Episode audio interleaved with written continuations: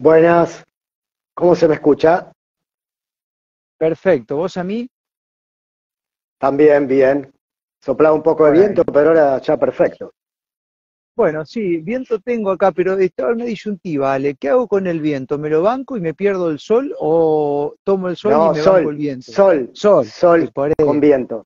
totalmente, fundamental. así que... Vitamina D. sí, ¿Sabés qué estaba exactamente. haciendo- ¿Sabés qué estaba haciendo recién? Porque No. vengo en un ritmo muy vertiginoso. Va, para variar. Sí, Eh, claro, eh, como, como nunca. Sí, ojo que tuve épocas de, de depresión profunda, fuera de broma, que no me, no me bañaba por una semana, eh, que no me levantaba de la cama. Lo cuento porque me dicen, eh, vos lo- si sos psicólogo, lo contás, sí, es, parte es parte de mi vida, no tengo, es humano. Pasé cuatro depresiones, pero ahora estamos Ah. activos. Sí, sí, sí, sí. Yo, viste, es como, yo no sé quién inventó esto de que, por ejemplo, los que trabajan en salud no se pueden enfermar o los psicólogos no pueden tener problemas, son todos seres humanos. Justamente habrá otro psicólogo que los ayude a los psicólogos también, porque de eso se trata. Dice- dicen que los mejores son los que han superado los peores traumas, quedaron vivos y están entusiasmados. O sea, no sé si soy de los mejores, pero te da un plus haber atravesado montañas rusas emocionales y haber sanado esa perseverancia para llegar a los 57 años así, contento, feliz. Y como me dijo mi último terapeuta, no vuelves más, ya cruzaste el puente, Sí, cruzaste el río. totalmente. ¿Qué significa? Épocas de desarmonía, va a haber un montón, tristezas, dolores, es, es los dolores inevitables de los que habla el budismo. El sufrimiento, echarte la culpa, etcétera, etcétera, es opcional. Te decía que estaba haciendo, porque esto que vamos a hablar hoy, de los mecanismos psicológicos en la publicidad y la propaganda, eh, ti- tiene que ver mucho con cómo esté nuestro cerebro para que seamos manipulados y la actitud que tengamos. Estaba haciendo yoga de escritorio, algo de meditación, porque si hay algo que una vez me quedó de un swami, un swami es un sabio de la India que dijo, yo decía, pero me pasa en este video, en un curso, 100 personas, salva tu mente, salva tu cerebro a cualquier cosa, costa. Entonces siempre propongo, medita, hace yoga, ora, o lo que sea que te calme la mente y te mantenga ecuánime, es por ahí, con la alimentación, con buen descanso, con buenas compañías, Oh, que son las que te elevan la, la energía. Así Mm. que bueno, dicho esto, estoy a tu disposición para arrancar con el tema de hoy. Qué, importante es el, porque viste, Ale, que, bueno, vos, vos hiciste un repaso recién por, por todo, ¿no? Pero qué importante que es el alimento mental, el alimento vibracional. Yo no sé si no, no es lo mismo que el otro alimento, porque en realidad cuando uno de todos esos flaquea, entramos en ese desequilibrio donde los principios psicológicos de la publicidad y la propaganda nos pueden vender un caramelito que no queremos, ¿no? Y esto pasa cuando alguien está totalmente como desequilibrado, ¿no? Como ¿qué pasa, loco, que termine comiendo un kilo de esto? ¿Qué me pasa? Es que, que terminé Te otra vez agarrando el cigarrillo. Agarré el cigarrillo de nuevo, dice uno, ¿cómo? Es que empecé a tomar todos los días, me empecé a tomar, sí, está bien. Bueno, y eso es paulatino, ¿viste? Uno no se va dando cuenta hasta que alguien de afuera te ve y te lo dice, ¿no? Y ahí decís, uh, pará. Y, y querés hacer algo que antes hacía y no te sale tan bien como antes porque es una consecuencia de esos actos.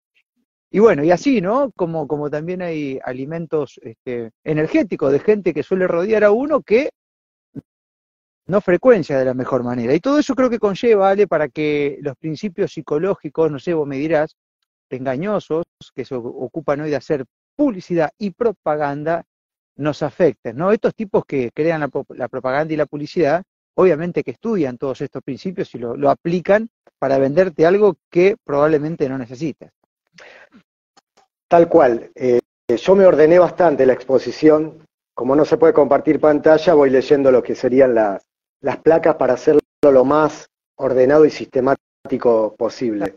Primero te decía, te decía que quería compartirte algo de esta mañana que me parece importante. Como vos me entrevistás muchas veces como psicólogo, ahora voy a meter una partecita de activista, pero tiene que ver con la publicidad y la propaganda. Dale.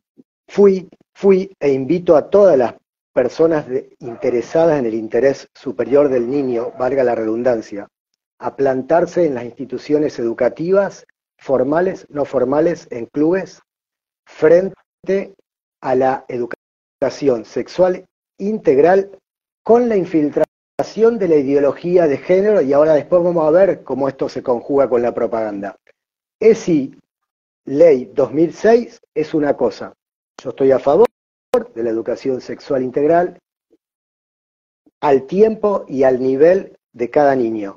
Ahora, cuando en el 2018 prueban sacar por ley con la ideología o perspectiva de género para adulterar la infancia, para los planes demográficos antinatalistas, ahí es donde invito a plantarse, y en esto estoy con Tati, que le escriben por privado los docentes, los padres, y no van y actúan en consecuencia. Y hoy te comparto que fui a una reunión con la mamá de Pedro por un temita de con un compañerito que no le sale la caligrafía, eso para mí son cosas menores frente a esto. Mm. Y voy a pedir una reunión con la directora eh, para hablar sobre este tema. Justo estaba saliendo y me abordan, me abordan, me cruzo con las dos vicedirectoras les digo, Griselda no está, la directora. No, eh, no viene hoy. Bueno, porque justo le había llamado. ¿De qué se trata? No, se trata de la ESI, les digo. Yo estaba medio encendido, de la ESI, eh, con ideología de género, que voy a traer la carta de un abogado, el doctor Julio Razona, le dije. De paso, voy metiendo, viste, los nombres. Este, y buscando influenciar, no manipular, influenciar. Entonces, después vamos a ver la diferencia. Entonces, eh, me dice, bueno, pero la vicedirectora, una, que le vi el perfil enseguida, y ahora te, después va a ver, es linda la historia, eh, yo le digo, no soy ni homofóbico, ni todo lo que digan de esas cosas, ni ante derecho cuando alguien es adulto que elija lo que quiera. Ahora, corrupción de menores y abuso a los niños no, y con mi hijo no, por eso voy a hablar de esto, este, que quiero que lo retiren a Pedro formalmente. Bueno, entonces vení, nos reunimos un día, quiero ver todos los contenidos, dije, todo lo que le enseñan. Tengo derecho como papá. Y si están haciendo algo ilegal, los voy a denunciar. Ilegales, bueno, ilegales esto que quisieron sacar en el 2018. No pudieron, pero lo hacen igual. Total. Sí, lo hacen igual. Sí, sí, ya lo, ya lo sabemos. Pero bueno, o nos plantamos o retiramos a, los chicos de la escuela. Hablo por mí, que cada uno es libre de hacer lo que quiera. Entonces me dice, bueno, pero vos tenés que saber que el mundo cambió. Vos y ahí le dije a la vicerectora, le vos estás a favor del aborto, ¿no? Sí, claro, por supuesto. Bueno, entonces se me, se me salió la cadena, pero bien, no le grité de nada. Bueno, entonces está a favor de la Agenda 2030 que promueve la despoblación mundial y el antinatalismo, etcétera, etcétera. Me miró así, me dice, yo ya sé de dónde viene todo esto. Ah, sí, ¿de dónde viene todo esto que hablo? Ya le vi el perfil de, eh, a ver, eh, pañuelo verde, ideología de género, apoyando falsas denuncias y todo lo que vos hablas con Tincho Lehmann también, mm. que te agradezco. Eh, feliz día al periodista, por tanto, de paso. Entonces, ¿qué quiero decir? Esto que ella dice, yo ya sé de dónde viene todo esto, tiene que ver con la propaganda. ¿Por qué? Porque, ¿cómo veis el poder? ¿Y por qué se habla de los poderosos y los amos del mundo? Que recomiendo el video de María Cristina Jiménez, uno que todavía está en YouTube, una hora y cuarto, espectacular, se mide por la capacidad de imponer una narrativa, un relato.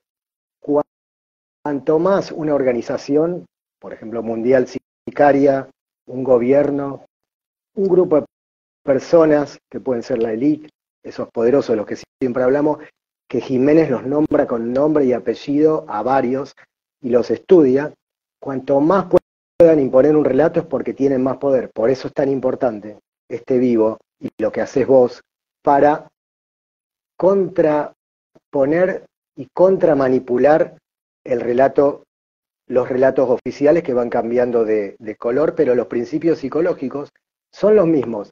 Antes nos hablaban de una pandemia, entre comillas, ahora no hablan del cambio climático y después podrá ser de los derechos humanos, no, podrá ser no, y reproductivos que si te opones sos un antiderecho. Está todo armado. Pero algo sobre la propaganda. Vos decime si sigo, si me querés preguntar algo. No, no, está bien. Yo lo, que te voy entendiendo ahora, Ale, es, es, algo que uno también viene pregonando de este espacio, es que el modus es exactamente el mismo, ¿no? y que esta insinuación a la grieta, por eso también eh, uno se pone a pensar por qué estos poderes financian ambos lados. Los poderes financian ambos costados de la grieta, porque se nutren de la misma. Y por eso es que el discurso va hacia ese camino, es decir, si tenés una opinión como padre, lo cual no está de acuerdo de algo, es porque sos de lo otro, ¿no? Entonces, esa, esa búsqueda de encasillarte en un lugar donde no estás y no perteneces, es parte de esta gresca que alimenta a los poderosos y de esa manera ellos van ejerciendo el poder. Por supuesto que todo esto entra y las mentes este, creen en esto a través de la propaganda. O sea, hay un momento, hay una forma que utilizan para que uno crea en esto. ¿no? Yo miraba, este, creo que el, primer principio de la Agenda 2030 que muchos gobiernos este, difunden eh, sin ningún estupor, eh, habla de la familia. Y cuando uno se pone a ver los hechos de lo que hacen con la familia, es todo lo contrario. Entonces, ¿cómo la propaganda les hace creer que realmente están haciendo una cosa? Los hechos van por otro y no importa los hechos, importa lo que dicen. Ahora vamos a, ahora vamos a ir a eso, que es buenísimo lo que decís. Bueno, primero la propaganda está asociada, si uno piensa en propaganda, eh, a las grandes campañas del nazismo, del estanilismo, ¿viste? Y, y, la gente en general, no digo siempre, asocia eso, y como que ahora no tiene tanta importancia. Sin embargo, es cuando más tenemos que prestar atención y detectar y tener en cuenta las propagandas y ahora vamos a ver cuándo cuándo es propaganda y cuándo no, y cuándo se usan los principios psicológicos para justamente que obedezcamos, que es lo que se llama la psicología de la sumisión. Entonces ahí vamos. Primero, la propaganda hoy en día aparece camuflada con distintos nombres. Bueno, vas a encontrar Ministerio de la Propaganda, sino que Ministerio de Pensamiento Nacional, que había un señor Fuster kirchnerista. ¿Te acordás? Un nombre así. Ministerio del Pensamiento y el no sé qué vos, y el sentir ciudadano, ponele. ¿Te acordás? Bueno, terrible. Bueno, eso es para no nombrar, porque tiene mala prensa la propaganda, pero en sí no es buena ni mala. Vos podés propagar, que significa sembrar, algo bueno, de corazón, querer difundir que para la esclerosis múltiple, que hoy me dijeron que hay unos tratamientos bárbaros, está esto, y vos lo sembrás para que la gente no se muera con la farmacia y mm. no quede postrada en silla de ruedas. Ese es un tema que viene pronto. Mm. Entonces aparece, aparece con diferentes nombres y en todas partes y es más poderosa de lo que se cree. Hoy en día hablar de publicidad y propaganda es casi eh, sinónimos. Estoy yendo por el orden para no perderme, ¿eh? por eso miro a veces para abajo para seguir. Eh, casi no hay una diferencia conceptual y eh, recomiendo a los que quieran leer a Gart Showell y Victoria O'Donnell, en 1986 escribieron Propaganda y Persuasión, un libro muy bueno. Nobleza obliga a decir que, que les pido y los convoco a seguir el perfil que se llama Proyectos Squatters. Después voy a ver si lo puedo escribir, es muy bueno. Muy bueno. Yo le debo a ellos, a Julián este, y a, su equipo, que vienen trabajando hace mucho tiempo en esto. O sea, yo todo lo que estoy aprendiendo, además que lo integro con otras cosas que aprendí, pero mucho me nutro de ahí para poder compartir esto. Entonces después les voy a mandar este vivo para decir, bueno, no es que estoy haciendo un plagio, les rindo honor en el sentido de que es sigan esa página, no importa lo que piensan ellos sobre determinados temas, que yo ya me voy dando cuenta, pero sí son excelentes en cómo resistir la propaganda que te busca manipular. Entonces, ahí vas a encontrar un montón de cosas.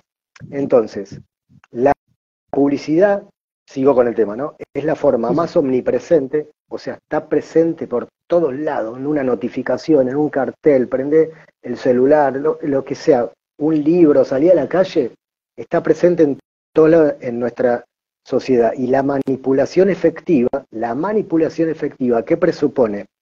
Que el mensaje propagandístico está incrustado en otro acto de comunicación. Ahora voy a decir, esto es muy importante saberlo y, ayúdame a, compartirlo mejor. No es que vos vas a ver una, publicidad específica de la interrupción voluntaria del embarazo, para, eh, como lo dicen ellos, camuflado, para no decir asesinato prenatal con agravamiento por el vínculo, sino que vos lo vas a ver orquestado por distintos actos de comunicación. La película es un acto de comunicación.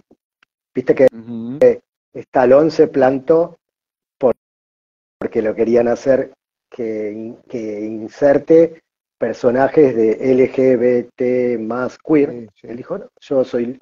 Bueno, entonces vos, vas a ver en el celular, en un bolso que se fabrica, en Disney, en Netflix, no solamente cuando aparece espacio publicitario en algún lugar, está por todos lados, orquestada, incrustada en otros actos de comunicación. Después, hay un bombardeo cotidiano con comunicación persuasiva que te quiere persuadir, una tras otra, todo el tiempo. Y no, no por medio de argumentos y debates te buscan persuadir, sino con manipulación de símbolos y de nuestras emociones humanas más básicas. O sea, ¿por qué no hubo debate científico ni los hay? Por- Porque lo que busca el manipulador es que vos no reflexiones y te sometas. Si vos metés un debate científico, yo lo fui entendiendo todo cuando pedíamos debate científico, ahora entiendo más, sí. ¿viste? cada De vez viejas más. épocas sale esa, de cuando pedíamos debate. Sí, no lo daban antes, me lo van a dar ahora con todas las pruebas en contra que se le sumaron, ¿no? Sí, es verdad, si no lo daban antes, pero es artero, porque ¿qué busca los pro- profesionales de la sumisión? Buscan que de manera irreflexiva, o sea, que vos no reflexiones, que no pienses, hagas lo que ellos quieren que hagas. Entonces, esto, esto yo te, te meto un bocado acá. Esto está ligado también a la catarata de información constante que no le deja espacio a que uno se dé cuenta de lo que está pasando. Llámese estos vendedores que te venden un plan y no te dejan pensar y te dicen, mira, yo esta promoción te la puedo sostener si me pagas la primera cuota. Eh, pues por lo menos se van con la primera cuota. Después si vos lo pensás durante la semana y te arrepentís, es tema tuyo, pero la primera cuota se la llevaron. Entonces yo lo que estoy viendo acá es que un poco esto está ligado a eso por el sentido de toda la cantidad de cepa, del mono, del camello, ver que no hubo espacio, ¿no? Y que ahora ya está el cambio climático y que si no hay cambio climático la huella de carbono y dale que baite. Es una catarata donde el Estado se encarga de inducirte miedos y problemas, no, no, no es otra cosa. El Estado y los no para. privados que están juntos, ¿no? Porque en realidad sabemos que hoy el mayor cáncer es privado. los mayores cánceres son privados. Sí, sí, es tal cual, no paran, no paran, eh, y esto una tras otra, como decía recién, la, eh, eh, la comunicación persuasiva, que ojo, una cosa es la manipulación, otra cosa es la persuasión y otra cosa es la influencia. Pues yo te puedo querer persuadir de algo. Otra cosa cuando te busco manipular, te hablo de la cabeza al corazón, persuadir, te puedo decir, mira, te persuado para que medites porque me parece bueno para vos, pero otra cosa es cuando te quiero manipular y medio obligarte y chantajearte para que lo hagas. Nosotros lo que podemos hacer es persuadir en nuestra, en nuestra función de comunicadores, ahora estoy hablando, como psicólogo también, puedo buscar ser persuasivo respecto de algo que yo veo como bueno para alguien que coma, no sé, saludable o que medite o que venga a hacerse las barras de Axe, qué sé yo. Pero otra cosa cuando solo quiero manipular, sacarle una ventaja, ya estoy pensando en mi beneficio con la cabeza y le hablo al corazón. Influenciar es que yo, como vos, partimos cosas, entrevistas y buscamos la influencia, y no está mal. Porque ¿qué buscamos en definitiva? Influenciar para que suceda lo que queremos que suceda, que es un mundo que lo pensamos de determinada manera. O sea. Sin el agenda anti- eh, antinatalista, sin los tubitos, sin que nos encierren, sin que nos aíslen, y, y por supuesto que buscamos influenciar. Y está bien, pero vuelvo a lo de los debates. ¿Por qué no quieren debates? ¿Por qué quieren esta catarata, esta catarata? Espero que lleguemos bien a los principios para que detectemos cómo lo hacen. Pero pero esa no catarata, psicológicamente, Ale, estaría induciendo, hablándolo desde la psiquis, al miedo. Y por eso dije... ¿Cuál sería, la, ¿Cuál sería la función de esa catarata? O simplemente no dejar que la gente razone, o sea, no dar tiempo al, al, al proceso cognitivo de razonamiento. Exactamente. Si vos vas a un debate de- y frenás la catarata y la imposición de un solo mensaje orquestado, acordate que es dentro de otro acto de comunicación, meten la propaganda, no te da tiempo porque me adelanto un poco para tu pregunta, porque nosotros con tanta abrumación, no sé si existe la palabra, o con tan abrumadora propaganda, notificaciones de los smartphones, por acá, por allá, este, si no tenemos eh, eh, eh, la intuición que nos dice es por allá, la intuición es un atajo que tiene información, pero para que vos decidas y no gastes tanta energía en pensar y pensar y pensar y pensar y pensar. Entonces nos tenemos que volver intuitivos, pero ellos juegan con esa intuición. Entonces te dicen, hay un incendio, hay que salir corriendo para allá. Hay un incendio, hay que salir corriendo para allá. Incendio, viene, viene, por todos lados, en una película, en, en los medios de comunicación, tantos infectados, tantos recuperados, tantos muertos. Para, es por allá, es por allá. Esa catarata, vos decís, ¿pero qué hago, viste? ¿Paro un poco a reflexionar o sigo la manada? Acá te meto un principio, después lo, después los voy a nombrar todos, que es el principio de autoridad. Por, en la mm. publicidad, porque lo dijo tal, y por eso contratan a tipos renombrados, un Cormillot, por ejemplo, un Pedro Can, infectólogo, ¿viste? El comité de expertos, como lo dijo tal, hay que hacer eso. Y pero queremos debatir. No, que debatir es que empiecen a aparecer otra voz y que empiece a aparecer una reflexión y un poder ciudadano, mm. que es lo que no quieren. Te respondí. Que esa, esa reflexión, Ale, puede debilitar la opinión oficial, porque abre la cancha y entran otras posibilidades. Y aparte otra cosa, fíjate vos el placebo y la duración de calmante de mala calidad que tiene esta estrategia, porque hoy muchos de esos exponentes que gozaban de cierta reputación ya la perdieron. Dicho sea de paso, no aparecen más los medios. ¿Por qué no aparece más un Pedro Camp? ¿Por qué no mide? Porque directamente ya no tiene credibilidad su palabra. ¿Quién se entera de lo que dice Bisotti? Algún loco que está tomado y viraliza sus dichos. Ya nadie le da bolilla a lo que diga Bisotti, porque carece de, credibilidad. Igual ya, exactamente, pero ellos, Can y Bisotti, eh, deben haber percibido eh, sumas interesantes, ah, creería. Obvio, obvio, obvio, obvio, o sea, lo van a hacer, lo hacen por guita, no, no, no se van a exponer a perder su, a manchar su currículum o lo que sea que tengan por, por esto, ¿no? obviamente que está, está obvio, obvio, y pero a ver, de Maduro esto, creo que, cualquiera sabe. Sí, eh. sí, sí, cae de Maduro, pero aparte en época eleccionaria, ¿Para qué lo hacen? Porque se van a querer perpetuar y necesitan fondos y volver con la propaganda y la persuasión. Volver y volver. Nosotros te cuidamos. de hecho, acá el secretario de Salud Municipal se postula para concejal y ¿qué va a querer mostrar? Lo bien que cuidó a la gente en la farsemia, ¿eh? Mm. Ojo. Este, pero está bueno que, que se presente, ya lo vamos a encontrar. Entonces, ¿cómo vos reconoces una propaganda? Es el intento deliberado y sistemático de influir en la percepción y afectar el comportamiento de una audiencia para promover los objetivos deseados por el propagandista de turno. ¿Se explica? ¿Me explico? Sí, sí, sí. Por eso la Agenda 2030 tiene tanta propaganda y todas las empresas más grandes del mundo ponen el logo multicolor y dale, y dale, y dale, y dale. Busca en YouTube y aparece. Busca en Google, aparece. Te va, mira un partido de fútbol, aparece y vas caminando una calle este, ayer fui a una feria ahí en, eh, de artesano en San Justo y había un estanco, una bandera LGTB. Digo, ¿qué tiene que ver eso? Es como que yo ponga una estatua de la Virgen María, o decir, es mi creencia, ¿viste? Eh, ¿Por qué tengo que militar eso ahí? O sea, ¿cuál sería el gollete, no? Es una imposición, ¿no? Que muchas veces lo hacen seres individuales que están tomados por la propaganda y la publicidad. Están tomados y no se dan cuenta. Mm. Pero eso no, no, no, no, no juzgo, porque yo también estaba tomado por tantas cosas. Si a Pedrito le puse todas las del calendario, si llego a tener otro hijo, o si tengo que recomendar, no voy con ninguna del calendario. Pero bueno, yo estaba tomado también. O sea, acá quiero decir... de los juicios, Ale, no, porque cada uno tiene su tiempo. Algunos se dieron cuenta mucho antes que nosotros.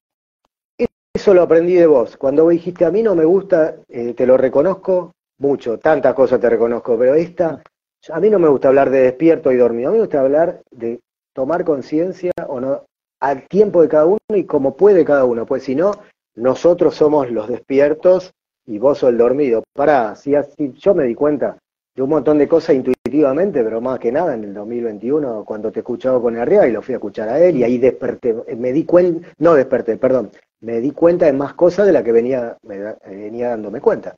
Mm. Ahora voy a las características distintivas de la propaganda. ¿okay? No, no estamos hablando de los principios psicológicos, sino cómo vamos a saber que estamos ante propaganda, que es lo que veníamos hablando.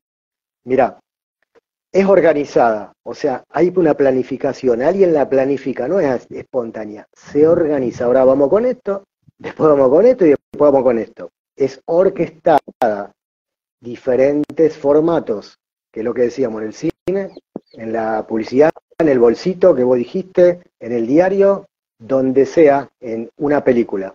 Es deliberada, deliberada es que haya, es adrede, con la intención de generar un efecto es sistemática, ejecutada sostenidamente en el tiempo. Y acá voy a decir algo muy importante. Es científica. ¿Qué significa científica? No es intuitiva, sino que los que hacen propaganda han estudiado neurociencia, psicología, sociología, eh, comunicación, etcétera, es científica. A partir del siglo XX la propaganda se nutre de todos esos conocimientos para ver cómo yo pulso, lo que vamos a ver después en los principios, y te hago obedecer y someterte. Utiliza, sigo, perdón porque eh, eh, sigo, los termino y pregúntame lo que quieras. Utiliza los medios masivos de comunicación, destinada a la mayor cantidad de personas, y cuanto más mejor, y con fines predeterminados, que generalmente, y esto es, pongo el acento acá, son desconocidos por las audiencias. Es la agenda oculta que yo te quiero incrustar a vos porque me interesa a mí.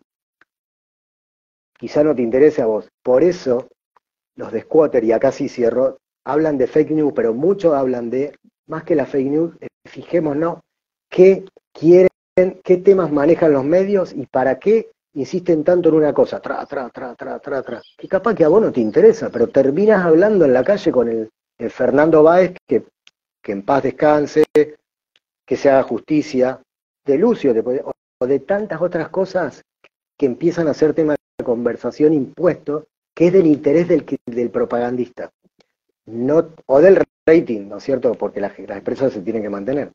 Con esto te cerré todos esos ítems eh, de las características distintivas de la propaganda. Hasta acá cerramos la primera parte. Eh, Ale, esto es muy lindo lo que decís porque el sincronismo que se establece para llevar a cabo una campaña de publicidad o propaganda fue lo que vimos en todos estos años, donde hubo una publicidad mundial. Alguien desarrolló, ya sabemos quién es ese alguien, una publicidad mundial como nunca antes había hecho, donde en distintas partes del mundo todos decían lo mismo con las mismas palabras en distintos idiomas, ¿no? Y todos hablaban exactamente de lo mismo. Era un libreto, gente, y aquellos que tenían la vieja percepción decían que justamente el planteo nuestro no podía ser real porque todos lo estaban haciendo. Claro que puede ser real cuando hay alguien que coordina todo eso. Sabemos que hay instituciones que tienen como interés manejar al mundo globalizado, ¿eh? llámese Fondo Monetario, ONU, UNICEF, todo, todo es mundial. Entonces, ¿por qué no existe la posibilidad de intentar entablar una comunicación global? Y dicho sea de paso, a los hechos me remito, porque las palabras que decía el presidente de España con Alberto Fernández eran similares, la que decía Biden con Alberto también. O sea, fue el chip, muchacho. Acá va. claro, por eso, era, por eso, por eso la, la, primera, deliberada, intencional, orquestada y organizada, planificada. Ahora vamos con esto, muchachos. Pero a veces nosotros también, ahora, ahora ponemos tal hashtag y no está mal, ¿viste? Pero te quiero decir cómo funciona algo que es organizado. Porque uno, vuelvo, a lo, vuelvo al principio, la propaganda está mal vista, pero en realidad propaganda viene de propagar, de sembrar. Y, está bien querer sembrar algo, no está mal. El tema es cuando, eh, cuando pero, cuando busco, cuando, a ver, sí, a ver. No, que ahí, ahí, ahí está la ética, porque vamos, eh, eh, el universo este está creado de una forma dual, donde vos tenés herramientas y esa herramienta cada uno la usa para sus intereses. Ahora, lo que está mal es que mi interés prevalezca por sobre el tuyo, o que yo quiera imponerte mi interés. Entonces, cuando estos tipos tienen un interés eh, de bajar la natalidad, de, hacerle creer al hombre que es mujer o a la mujer que es hombre, y todo ese tipo de cosas, y, difundir la pedofilia, entonces no tiene que ver con mi interés, porque yo me tengo que comer ese caramelo. Ahí aparece la imposición y toda la ingeniería para engañarte a que aceptes. ¿eh? Si yo no me quiero inocular y vivo igual, ¿que tenés miedo de que yo no me inocule y siga viviendo? Fíjate, ahí es donde empieza la, la gresca, ¿no? Sí. Djokovic con 36 años le ganó al Caraz que se acalambró y él, eh, bueno, alimentación vegetariana, vegana, pero no se pinchó. Mm. O sea, tan malo no es lo que hacemos. y bueno, este, ahí está. Eh, y bueno, pero esos testimonios, ¿sabes cómo abren la cancha, no? Entonces, estos tipos buscan que esos testimonios no prevalezcan, ¿no? Este, pero la verdad se impone. Obvio. La verdad se impone. Es cuestión de tiempo. A ver, se impone. Florece en algún momento, se eh. sembrás, sembrás, propagás y, y, después ves los frutos. A veces decíamos, pero qué onda, pero estaba bajo la tierra la semilla que estábamos sembrando. Entonces, recapitulando lo que vos decís, busca favorecer los intereses del emisor, no los nuestros, que no siempre coinciden esos intereses con los de los receptores, porque el interés del emisor es volverte zombie mm. para los agendistas, para la Agenda 2030, controlarte, someterte para que no nos eh, eh, que no nos reproduzcamos más, que se pida una generación para despoblar, porque bueno, ellos sostienen una cosa, nosotros otra. Igual remarco algo más, es científica. Acá hay ciencia pura, por eso se hablaba de Tavistock, de esto, del otro. Hay psicólogos y demás operando para, trabajando para eso, pero por eso hay propaganda que utiliza la, a ver, la comunicación y la propaganda puede ser para perjuicio o para beneficio, para hacerla corta. Bueno, entonces, eh, estudian ellos, los científicos, o los, los profesionales de la sumisión, psicólogos de la sumisión? ¿Cómo es la mente humana? Se llama así, psicología de la sumisión. ¿Y cómo se puede controlar a masas enteras de personas comprendiendo cómo funcionan sus mecanismos psicológicos? Así, eso es lo que estudia y lo que está. Ahora entramos en los principios psicológicos. Fíjate, Steve Biko, que fue un activista, creo que africano, me parece, él decía, el arma más potente en manos del opresor, que es la mente del oprimido. Es lo más potente que hay. El opresor quiere que vos obedezcas, quiere controlarte a través de las emociones más básicas, que tengas miedo, que tengas vergüenza.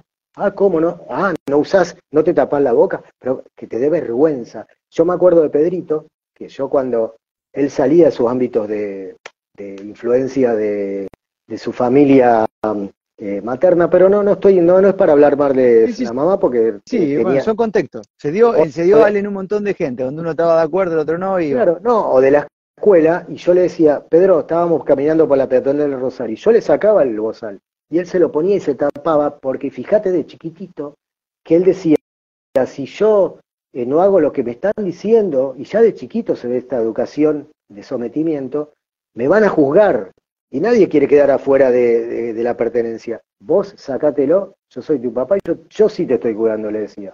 Yo sí te estoy protegiendo. Vos pensás que papá te quiere hacer mal, perdón, pero me emociona un poco. Entonces me decía, no, yo te cuido de verdad, Pedro. Los políticos, ¿te acordás cuando vino el doctor ese de campera naranja por arriba que me dijiste que le creías?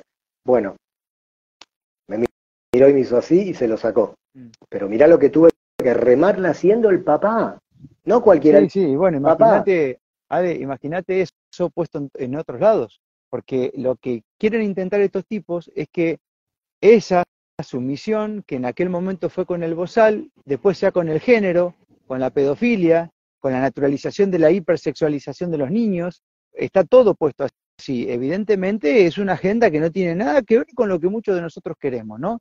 Y por supuesto que no, no toleran la libertad está toda la ingeniería puesta en la propaganda y en la publicidad para que uno vaya aceptando eh, todo esto, ¿no? Y bueno, acá estamos. Este, Ahí vamos con los principios, ¿eh?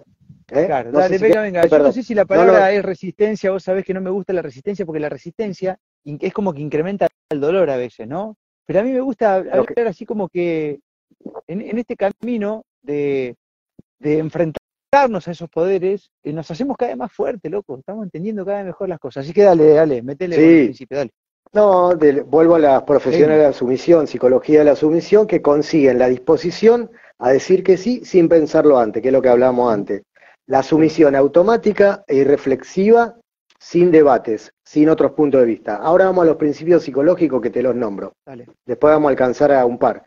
Reciprocidad, escasez, autoridad, compromiso y coherencia, consenso social y simpatía. Son seis. Reciprocidad, eh, resumo en un renglón cada uno y después me meto con alguno.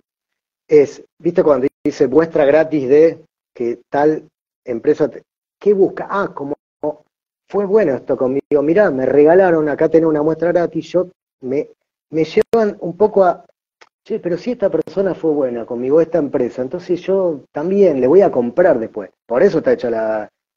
El, eh, y hay un montón de maneras que, si nos ponemos a hablar mucho más, más tiempo, es cómo buscan darte algo que no pediste, que está bien, yo lo que quiero decir es que hay un principio psicológico que se llama reciprocidad, para que vos después digas, a ver cuál compro, entro acá, el que me da, el que me dio en la calle, y, viste, ya me dio algo, y te compromete, entonces vos querés ser recíproco. Ese es un principio psicológico. El escasez es el segundo, es lo que vos decías. Algo que es escaso, como lo hace el vendedor de auto, por ejemplo, mirá que dentro de tres días nadie te va a ofrecer lo que yo te ofrezco que la primera cuota después se te computa con no sé qué y si te queda afuera, flaco, esto es escaso, hay poco a comprar. Eso, a eso, ese principio de la escasez con la psicología inversa fue lo que hicieron con los tubitos los políticos cuando había salido el, el inoculatorio gay, ¿te acordás? Que dijeron que se habían inoculado toda escondida. Mentira, eso es psicología inversa y jugaron con la escasez que en aquel momento había, con la propaganda que tenían los tubitos, todo el mundo se lo quería dar, y esto van y fingen que se la dieron. ¿Y sabés lo que hizo la gente? Que le envidia a los políticos las minas, la guita, los autos y todo eso. La gente fue a correr porque los políticos se la dieron antes. Y es mentira, no se la dio ninguno. Sí, ninguno. Fue psicología inversa. Nosotros lo denunciamos en aquel momento porque hasta ese día nadie se había inoculado, ¿vale? yo investigaba, teníamos colegas en todo el país y estaban los vacunatorios vacíos. Los políticos salieron con eso que justamente el tipo en una entrevista salió y habló, este, o sea, todo más armado que el, que el video este de Babi Checopar con Viale hablando de la reta que lo estaba comprando. Así, esa misma estrategia, ¿ves? Eh, y jugaron con la escasez. Así fue. Así fue, no, psicología inversa, lo denominé en aquel momento, pero no sé si es así, pero bueno. No, no, no, está bien. Eh, la escasez porque y hay que salir corriendo porque, qué sé yo, y, y si no, se van a terminar. Pero, ¿qué, pero ¿qué había? Había la cuestión de apelar a las emociones más básicas, como el miedo. O sea, tengo que salir corriendo, esto es caso, para la primera, para la segunda, y ahora, y lo que decíamos antes, la persona orquestado, sistemático, todo el tiempo, todo el tiempo, sin parar, sin parar, ejecución sistemática, que es de la, cuando nos damos cuenta que una propaganda, y ahora sale esta, y ahora sale la otra, y el Omicron, y el otro, quinta, ¿viste? Cero debate, para que vos obedezcas, con la reciprocidad, porque el gobierno te cuida, entonces alguien que me cuida, yo lo tengo que cuidar también, y entonces yo, ¿cómo le voy a, no le voy a hacer caso si lo dice Pedro Can, y si lo dice Cormillotti, si lo dice, ellos me cuidan, pero ¿qué te cuidan si, tres, tres, de cuatro, cada, cuatro, cada cuatro pibes comen mal en Argentina? ¿De qué te están cuidando? con la inflación. se muere gente de hambre, claro se, matan gente, se suicidan, las altas de suicidio están, tan por las nubes en el mundo entero, pero te cuidan, ¿viste? Eh, nada, sí, bueno, pero insisto, vale, es por eso lindo, me, encantó que me proponga hablar de este tema, porque estamos desenmascarando de a poco y como podemos el, el, el hackeo mental y sentimental, porque acá me quiero meter, acá se metieron a hackear los sentimientos, loco. Hay gente que te dice una cosa, se arrepiente a los cinco minutos, habla de la opinión del otro y ellos la dan. O sea, tú una cosa, una, tremendo lo que se fue gestando en todo este tiempo, ¿no? A tal punto que a lo que estamos expuestos, a todo esto, que es como que les habla, que uno está expuesto a opinión y a comentario, hay momentos que te harta, loco, no sabe qué quiere la gente. Y bueno, también es trabajo nuestro saber pilotear esa situación. Es verdad, bueno, después está el, de autoridad, que lo nombré antes cuando me preguntaste, eh, entonces, porque lo dice un experto. Por eso te hablaba de los atajos mentales, porque, a ver, si yo tengo una urgencia y ahora me quiebro el dedo, yo no me voy, o sea, ¿a dónde, qué hago? Llamo una urgencia y me voy al hospital. Porque se supone que hay expertos. Si alguien me consulta a mí es porque me considero un experto en, si no. Entonces, mm. ojo con esta cuestión de que yo hace mucho lo, lo, había estudiado. Sí, pero tal cosa. Ah, pero no, si Freud lo dijo. ¿Sí? Principio de autoridad. Ah. Ah, sí, está bien, pero, aparte lo dijo hace 300 años, qué sé yo, ahora qué pasa con eso. No importa, pero puede ser un psicólogo actual o cualquiera que vos invoques como autoridad. A ver, que no, a ver, hay veces que, por supuesto que le damos autoridad a la gente. Yo para contratar a alguien le doy a una autoridad, pero esto es cuando te usan la autoridad para manipularte y cagarte, perdón la palabra, porque entonces ahí te meten en el comité de expertos, te llevan a que vos no reflexiones y a que le digas que sí a ese comité porque y que a la curva sigue, eh, sube y que se aplana y que la o sea, una cosa terrible. Después hay otro principio que es el de compromiso y coherencia, que ahora lo salté un poco, pero es que cuando te comprometen a hacer algo, eh, como por ejemplo cuando te ponen en, en, un lugar para dar propina en un bar, observen que siempre es conveniente que esté lleno, dice propinas, porque entonces vos decís, ah, lo hacen los otros, compromiso, y también se une con el quinto, que es el consenso social, y yo entonces eh, lo hago. Consenso social es el quinto, que justamente busca imponer un relato en que la mayoría esté, con, eh, que haya un consenso. Entonces hay un consenso de que los tubitos son buenos y que el que no se lo pone es un egoísta, como dijo Francisco, que es un acto de amor, y si vos no lo haces, sos un desamorado, y es como me dijo un periodista Roberto Caferra, acá en Rosario, de un medio masivo, cuando habla, eh, eh, me llamaba por el pase sanitario, y me decía, sé bueno, vacunate. Entonces, y ahí me cortó, o sea, terminó. Yo le iba a decir, ¿pero por qué? ¿Soy malo? ¿Porque elijo otra cosa que no obligatoria? Entonces, había un consenso social instalado en ese momento, que muchos, no sé cómo decirlo, lo, nos pusimos a reflexionar, para no decir resistir, que me está enseñando otra, otra cosa, no sé cómo nombrarlo, de que vos sos malo, que somos fascistas, que somos anti, anti sociedad, egoístas, cuando era al revés. Pero ¿qué pasa? bueno, pero hay, hay, y además, Ale, te voy, a, te voy a dar un detalle. Ese consenso que ellos desearon tener, pero nunca lo han tenido, era, era virtual nunca fue real, porque si hubiese existido un consenso, hubiesen permitido un debate. No abrieron el debate porque no había consenso. Entonces, a mí no me pueden vender ese pasquín. Lo que hicieron fue acrecentar la voz oficial, propagandearla a más no poder y que muchos telecreyentes crean que esa es la mayoría. Pero yo hasta el día de hoy digo no me convence eso, porque si no, no hubiese habido tanta censura. Si había consenso, ¿para qué querés censurar? Si había censura, porque no había consenso. Y bueno, entonces, a ver, eh, las cosas son como son. y si vos tenés, hechos. Claro, y si vos tenés avalada tu, tu fundamentación de por qué hay que ir por un lado, ¿cuál es tu problema en hablar con alguien y debatir? Ninguno. Y bueno, ahí está. es porque te estaba, decían, ¿viste? Cuando yo llamaba a, los este, médicos oficialistas y demás, me decían que yo quería fama, que quería hablar con ellos porque yo quería fama. Y le digo, pero si usted hace un vivo, doctor, y lo ven 20, y a mí me ven 10 veces más, ¿usted tendría fama si viene conmigo? Yo lo hablo porque usted defiende otra cosa y quiero hablar con alguien que piensa otra cosa. ¿Te acordás? no, ¿te acordás, Marco, cuando, cuando fue Borini a hablar con Fantino? Que Fantino le dijo, usted no me puede decir esto le estaba contando datos, que desde las inoculaciones subió la muerte, y eso significa que fue por las inoculaciones, no, pero vamos a estudiarlo. No me puede venir a decir esto, pero no estaba opinando nada, estaba, estaba mostrando los datos del, gobierno. no, no. Entonces, tapar, tapar, ah. para que siga, y claro, bueno, lo que pasa es que se venden, lamentablemente, lamentablemente se venden, y hay otros, como hablamos con Tati, que los puedo entender, no estoy diciendo, no los voy a juzgar, pero entiendo que muchos docentes hoy que saben de esto no alzan la voz porque tienen cagazo, miedo de quedarse sin el laburo, que los otros colegas, pero bueno, nosotros necesitamos que desobediencia civil. Ale, un lema mío va a pasar, hoy lo decía la mañana, en Jujuy pasó lo mismo. Muchos docentes se cagaron las patas, nosotros le dijimos, mirá que el Estado te traiciona, el Estado te hace obedecerle a través del miedo, de la coacción, te hace creer que no podés vivir sin él y te la va a poner. Y ahora están pidiendo aumento de sueldo y un quilombo bárbaro como hubo en Salta. Y así pasan todas las provincias, porque lamentablemente no es lo que debería, pero el Estado argentino te la pone siempre, siempre. Y más le obedeces, vos pensás que te van a cubrir. Minga, no están hechos para eso. Más es una opinión mía que se remite a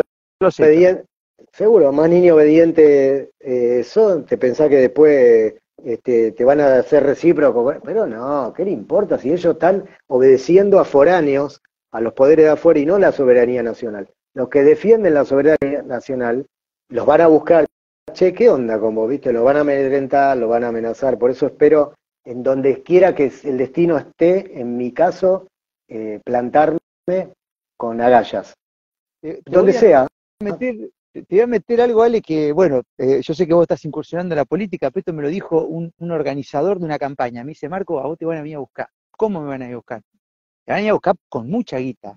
A mí le digo, si yo opino todo lo contrario, justamente a vos te van a ofrecer toda la moneda. Al obediente, al militante, al periodista militante, a ese le van a tirar a migaja. Pero el presupuesto es para vos, para cambiarte la opinión a vos. Y fue lo que pasó.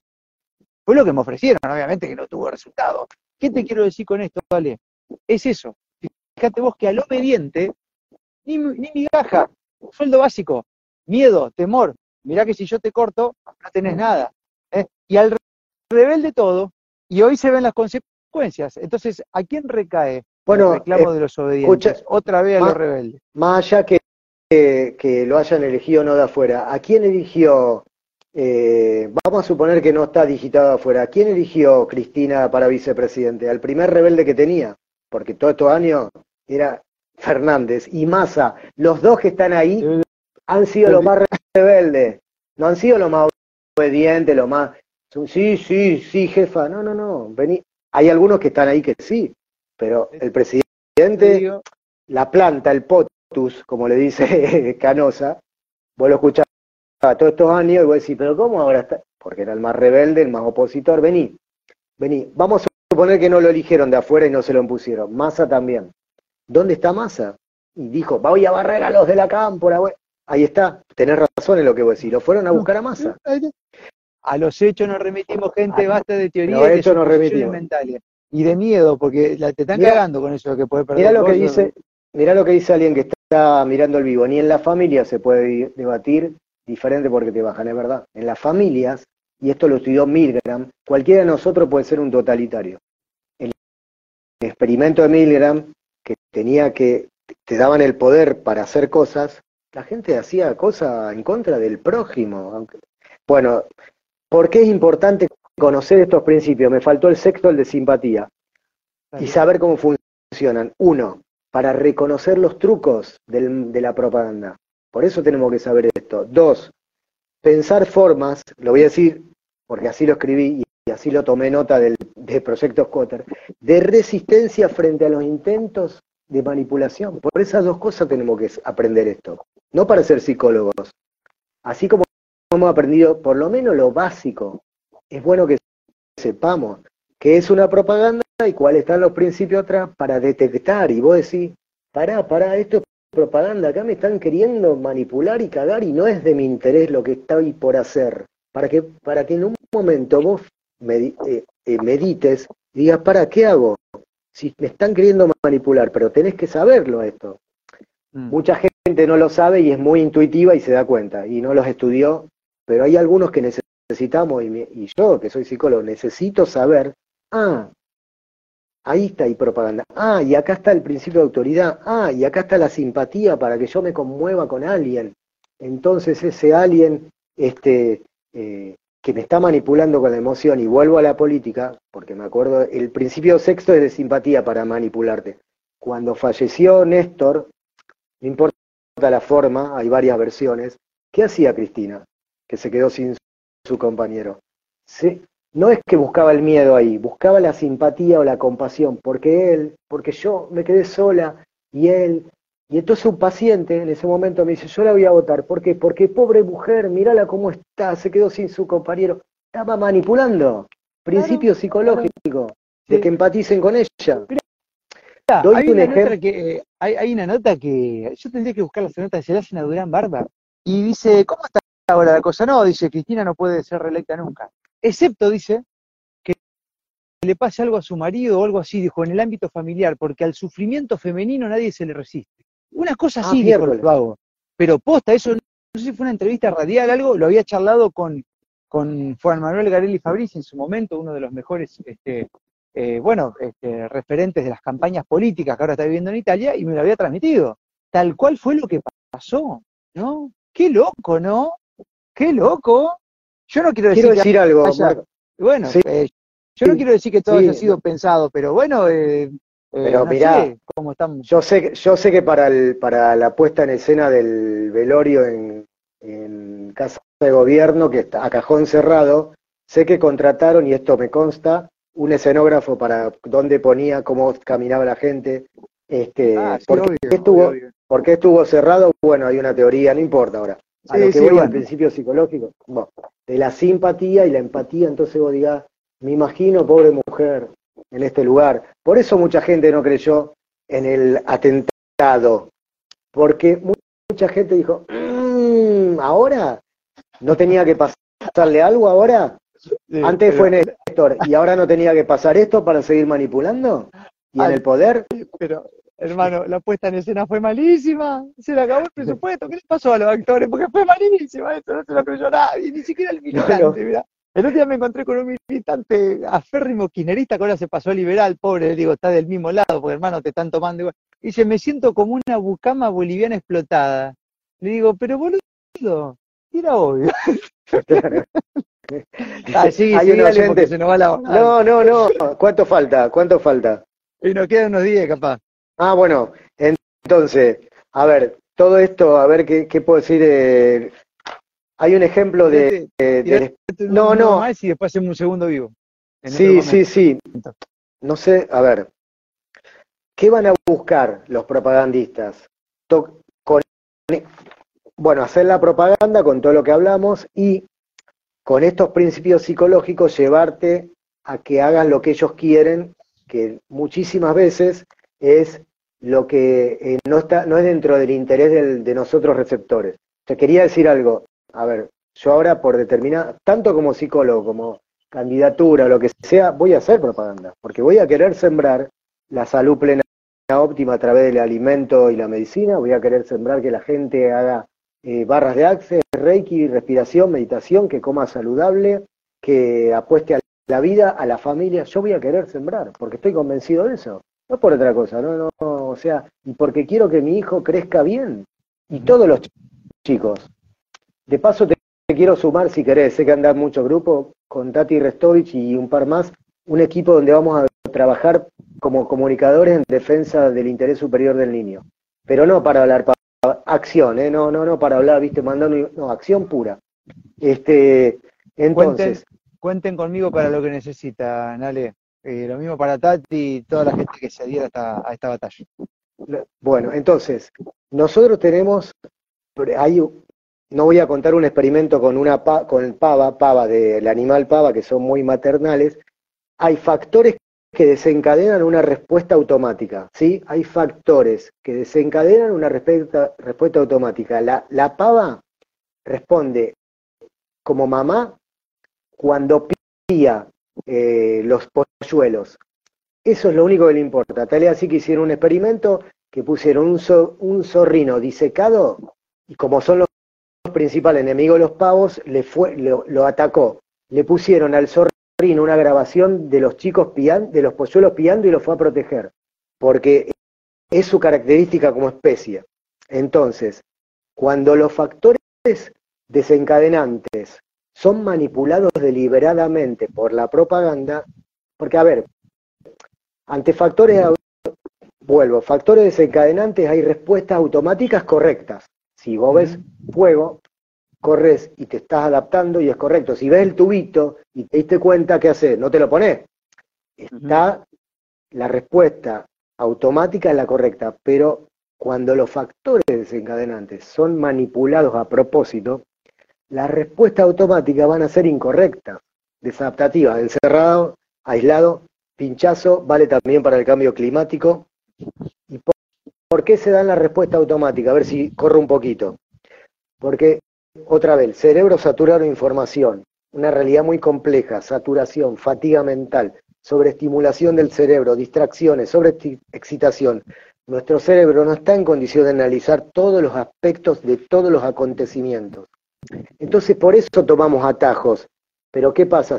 Si estamos zombies, vamos a caer más presa de la ingeniería social cuando te quieren estafar por teléfono. Le regalamos y enseguida yo caí y me di cuenta rápido, pero porque medito, respiro y trato de, hacer lo más posible para tener la cabeza rápida. Le llegué a mandar, y no me avergüenzo de esto, la foto de las tarjetas. Y, y a los dos minutos me di cuenta, me están estafando. Pero capaz que si estoy dormido y zombie, por la estimulación y porque no y si no descanso bien y no incremento mi intuición, caigo como un que caí, como con muchos cayeron en el verso de la pandemia, mm. pero después dijeron, para, para, para, porque estaban lúcidos y como dice María Cristina Jiménez, ¿sabe por qué? Por amor, porque mm. cuando te atacan y te quieren matar, vos vas a protegerte y vas a proteger a los tuyos. Me encantó esa respuesta de ella. Entonces, eh, repasen este vivo, me pueden escribir, preguntar lo que quieran, pero mantengan el cerebro a salvo, como quiera que lo mantengan a salvo. A salvo es libre de, basura que te quede acumulada, limpiala como quieras. es como limpiar los lentes. Si vos los tenés nublados, que lo que quieren, no ves bien. Pero si vos haces lo que sea para tu mente, para ver, vas a estar más preparado para que no te caigan con la propaganda mal usada que te quiere someter desde la psicología de la sumisión, que se nutre y es científica, la propaganda o la publicidad, de neurociencia, etcétera, etcétera. Entonces, pregúntame lo que quieras, porque lo eh, eh, dije todo lo que quería decir. Está bien, Ale, te estoy dejando terminar para que nos alcance el tiempo y me permita esta duración también colgar este vivo que está buenísimo en las otras redes.